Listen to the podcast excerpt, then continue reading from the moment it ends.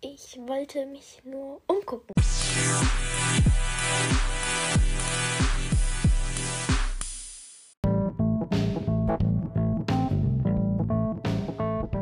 Hi Leute, willkommen zu einer neuen Podcast-Folge von Bertie's Talk Time. Ähm, ja Leute, ich muss euch etwas sagen. Und zwar habe ich heute eine Geschichte für euch vorbereitet. Eigentlich war die Geschichte schon vorher geschrieben. Also bisher habe ich den Titel, ein Prolog, ein Kapitel, ein zweites Kapitel und den dritten Kapitel habe ich angefangen. Deswegen machen wir heute nur den ersten, also den Prolog, den ersten und den zweiten Kapitel. Wenn wir den zweiten überhaupt noch schaffen. Aber ja, das, ich glaube, das kriegen wir hin. Dann würde ich sagen, los geht's!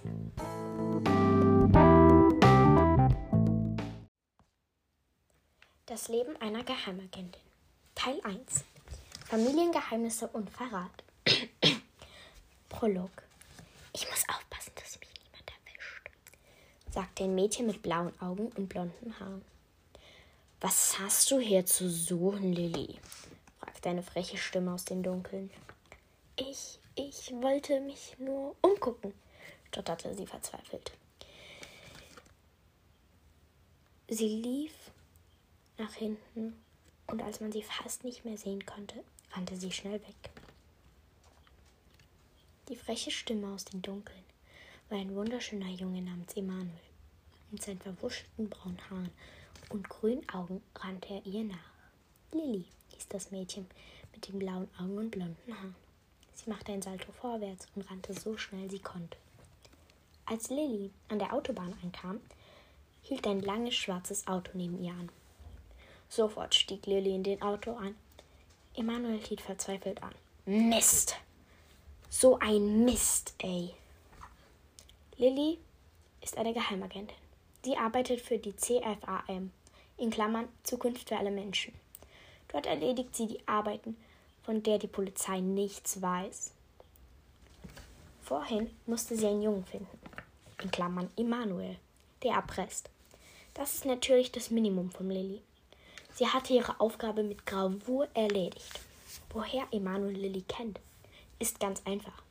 Die beiden waren früher gute Freunde. Doch seit Emanuels Mutter erpresst wurde, fand er sowas richtig cool, was es garantiert nicht ist. Lilly liebt Action. Deswegen fällt es ja auch nicht einfach, gegen Emanuel zu kämpfen. Bei Emanuel ist es genauso. Kapitel 1. Soweit, so gut. Endlich angekommen in der CFAM. Ich hätte nie gedacht, dass Emanuel ein Erpresser wird. Wartet, ich habe mich noch gar nicht vorgestellt. Ich bin Lilly Döring. 16 Jahre alt und arbeite als Geheimagentin. Emanuel war als Kind mein bester Freund. Jetzt ist er nur ein blöder Erpresser. Doch es gibt immer noch schlimmere Dinge. Lilly, komm sofort ins Direktorat! Das ist unsere CFAM-Leiterin. Ich hoffe, es ist nichts Schlimmes. Hallo Jana, was gibt's? fragt sich unsere Leiterin, in Klammern namens Jana. Lilly, du bist die beste Geheimagentin des CFAMs und deswegen promoviere ich dich, antwortet Jana. Das war eine überraschende Nachricht. Aber bevor sie mich promovierte, stellte ich die entscheidende Frage. Als was wollen Sie mich denn weiterführen? Ich möchte dich als. Sie hielt mitten im Satz inne weil Jan reinkam. Ohne anzuklopfen natürlich. Jan ist auch ein Geheimagent. Er ist erst seit zwei Wochen da. Jan, warum bist du nicht auf Mission? fragte Jana ihn. Weil ich, ich, ich, ich habe sehr große Angst, einen Mörder zu schnappen, stopperte er in seinen Sätzen. Da wollte ich diese Aufgabe für ihn übernehmen.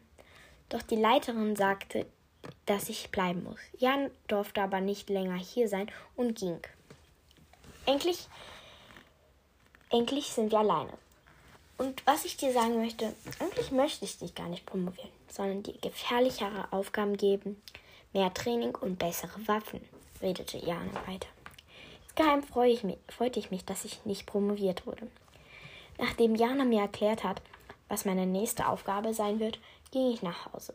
Zu Hause war es auch nicht besonders toll. Mein kleiner elfjähriger Bruder war in sein Zimmer und zockte ein Computerspiel. Apropos, mein Bruder erkennt mein Geheimnis. Und er heißt Jona. Lilly, wie war es heute als Geheimagentin? fragt er mit einem grinsenden Gesicht. Meine CFAM-Leiterin hat mich sozusagen promoviert, beantwortete ich seine Frage. Und was noch? nervte er weiter. So weit, so gut, sagte ich gelassen. Ohne weiter seine Kommentare anzuhören, lief ich in mein Zimmer. Auf mein Bett fand ich eine kleine Kiste mit einer dunkelblauen und weiß gepunkteten Schleife drauf. Und in einer grünen Schrift auf dem Deckel stand mein Name in Schreibschrift drauf. Als ich die Kiste öffnete, fand ich eine Kette. Die hatte einen roten, wunderschönen Diamant in der Form einer runden Kugel an sich hängen. Mega schön! Zog die Kette sofort an, aber ich wusste immer noch nicht, von wem die Kette kommt. Das rote Diamant kam mir irgendwie bekannt vor. Da erinnerte ich mich, dass die Kette schon mal meiner Mutter gehörte. Sie ist weggezogen, also wunderte ich mich, warum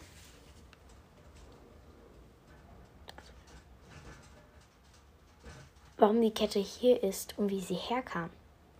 Am späten Abend kam mein Vater und wir aßen Abendbrot. Kinder, ich muss euch was sagen. Mein Vater schaute sich geheimnisvoll um, als ob die Wände uns hörten. Nun leg los, Papa, ich habe nicht die ganze Nacht Zeit, flüsterte ich genervt.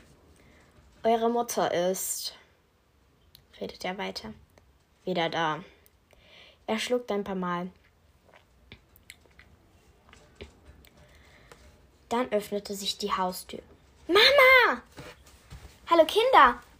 Mit einem Lächeln im Gesicht rannte sie um uns zu umarmen. Wahrscheinlich musste sie ein paar Tränen unterdrücken. Mama, was machst du denn hier? fragte ich meine Mutter. Ich habe mich in New York alleine gefühlt ohne euch. Statt mich und meinen Bruder anzuschauen, schaute sie zur Haustür und sagte: Es ist okay, ihr könnt reinkommen. Die, Haus die Haustür öffnet sich zum zweiten Mal an diesem Tag. Ein, eine schwarzhaarige Frau kam herein und ein blonder Mann hinterher. Kapitel 2 Familien sind ebenso. Hi, ich bin Thomas, sagte der blonde Mann. Und ich bin Eili, traute sich jetzt auch die Schwarzhaarige. Genau, das sind Thomas und Eili. Eili ist eure Tante und Thomas ist euer neuer Onkel. Plapperte jetzt auch meine Mutter. Aber wie kann das sein? Wir kennen doch alle aus unserer Familie, meinte mein Bruder. Es kann wirklich sein. Eili kennt ihr, glaube ich, schon. Und Thomas ist euer neuer Mann. Da wunderte ich mich ein bisschen, weil ich Eili noch nie gesehen hatte. Teil 2 folgt.